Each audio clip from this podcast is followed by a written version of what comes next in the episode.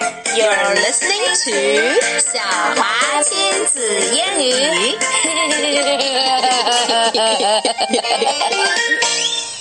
OK，Emma，今天我们讲的这个故事呢，你曾经听过的，但是呢、oh.，this story is a little bit different。我们曾经讲过一个叫做 Chicken Little 的故事 yeah, 对吗 I remember. The sky is falling. Right, but actually, the sky is not falling. Yeah, 对 it's 吧 just an acorn. And the chick Chicken Little was making a big deal of it. Yeah. 这本绘本的名字叫做 Henny Penny. Yes. who is one of the characters in Chicken Little, right? Yeah. Uh, 啊，所以呢，这个 Henny Penny 的故事跟 Chicken Little 会很像吗？会一样吗？还是会有什么不同呢？我猜会有不同。好吧，那我们就来读一下吧。Henny Penny, ooh, by H. Werner Zimmermann. Okay. Published by J. Y. Books。你看第一张画是从什么样的角度上来画的？从松鼠看下面的角度。从上往下，对吗？从树上往树下。One day, excuse me, Henny Penny was eating corn in the farmyard when whack! An acorn fell on her head. oh my! said Henny Penny. The sky is falling. The sky is falling. I must go and tell the king. Uh, Look, uh, Henny Penny made such a big deal of out of it that a pot fell on its head. 对不对 and buried it within. So she went along and she went along and she went along until she met Cocky Lucky. 看，似乎他们是在一个农场里的，对吗？Hello, Henny Penny, said Cocky Locky. Where are you going? The sky is falling and I must go and tell the king, said Henny Penny. 他的话似乎跟 Chicken Little 是一样的耶。是啊。 And what does uh, Cocky Locky say? Oh, may I go with you? asked Cocky Locky. Certainly, said Henny Penny. 你看，他们头上都盖了锅。对，呃，我 Henny Penny 头上盖个锅，也许情有可原，because the pot basically basically fell on her head. But why? Oh, I got Lucky. it. They're afraid that the sky is falling on their head. Yeah，我觉得你说的很对，他们怕天掉下来砸他们脑袋上。那我说砸到锅上，同样也砸你们呀。你看旁边的一头驴非常奇怪的看着他们。是虽然驴已经被认为是很笨的动物了，but someone is more stupid than them. Yeah. Let's keep reading. So they went along and they went along and they went along until they met Ducky Lucky. Oh, what a cute duck. Where is he sitting in? A pot. Okay. And what is he oh, using as oars? Um, two spoons. That's right. And Let me guess. He put that pot on his head. Ooh, 我觉得 you're making a very logical guess. 那我们来看看。Hello, Henny Penny and Cocky Locky, said Ducky Lucky. Where are you going? the sky is falling and we must go and tell the king, said Henny Penny and Cocky L- Lucky. Oh, may I go with you? asked Ducky Lucky. Certainly, said Henny Penny and Cocky Locky. Look. 嘿，但是你看，在这个画面里哦，有他哦，我明白了。你看，刚才在 Ducky Lucky 游泳的时候，旁边还有一只老鼠坐在一个茶壶里面，对然后呀， Ducky Lucky 把那个茶壶扣上脑袋了。哦，好吧。 可是你看，旁边还有一个谁在悄悄的看着这一切？青蛙。对，a frog is watching all of this. Okay, keep going. So they went along and they went along and they went along until they met Goosey Lucy. Oh.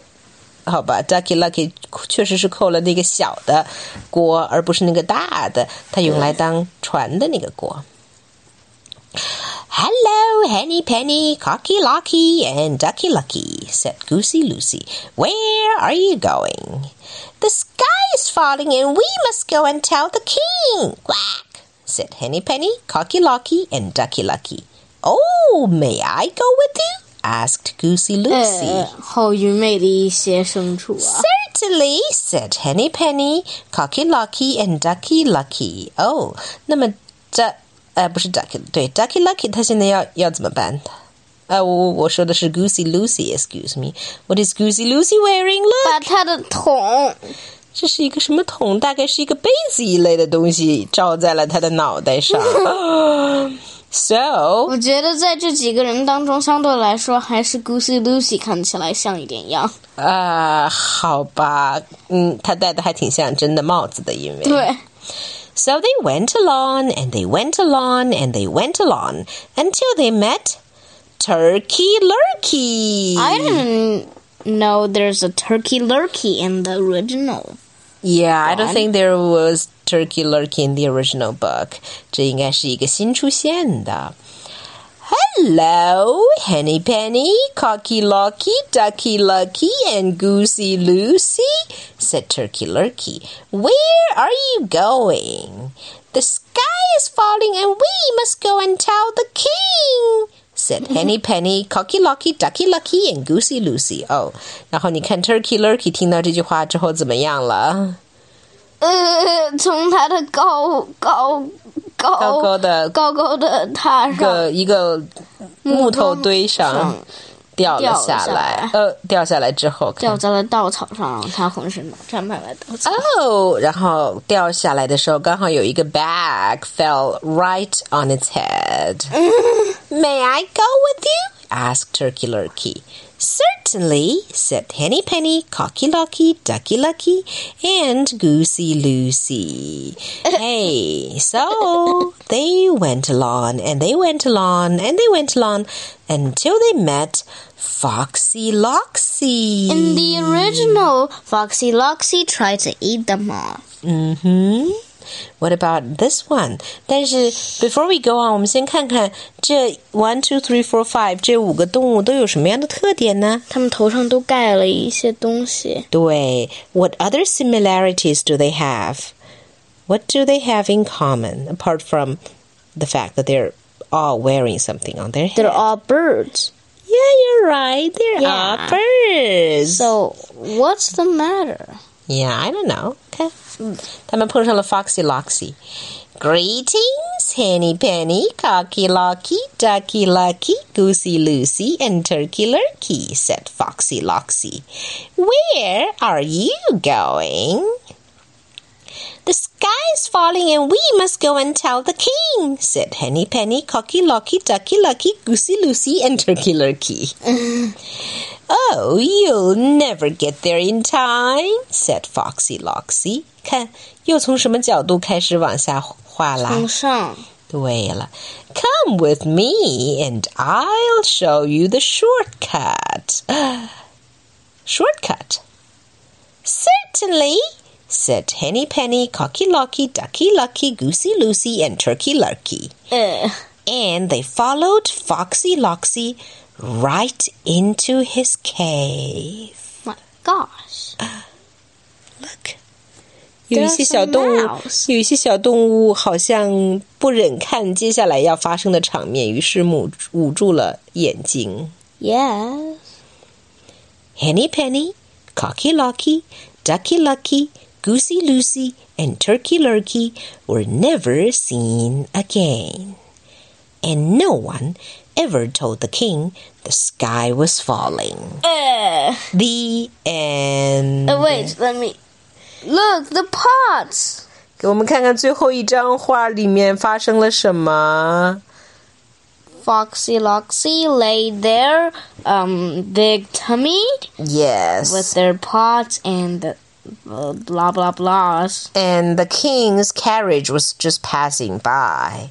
Yeah. And there are Squirrels, holding nuts, a acorns. horns, right? Yeah. So is anything happening to destroy the sky? What? Is anything happening to destroy the sky or not? Nope. Nope. 但是那个始作俑者 Acorn 已经被松鼠拿走，准备过冬了。呃，一个非常有讽刺意义的结尾吧。是 I like it。虽然这个 story 跟原来的 story 并没有差太多，但是对，但是原来的 story 没有这么可怕，最后他们都逃走了。对，这是一个黑暗故不事是的。但是我特别喜欢这嗯这个绘本的画风。那我他的那个很多画，我觉得都看着特别有新意，right? Yeah. So do you like the story? No. No. It's sad ending. Oh, okay. Maybe because we know something is bound to happen, so I'm okay with it. Maybe you're not okay. Okay. And so, That's all for today. goodbye. Goodbye. The sky is not falling.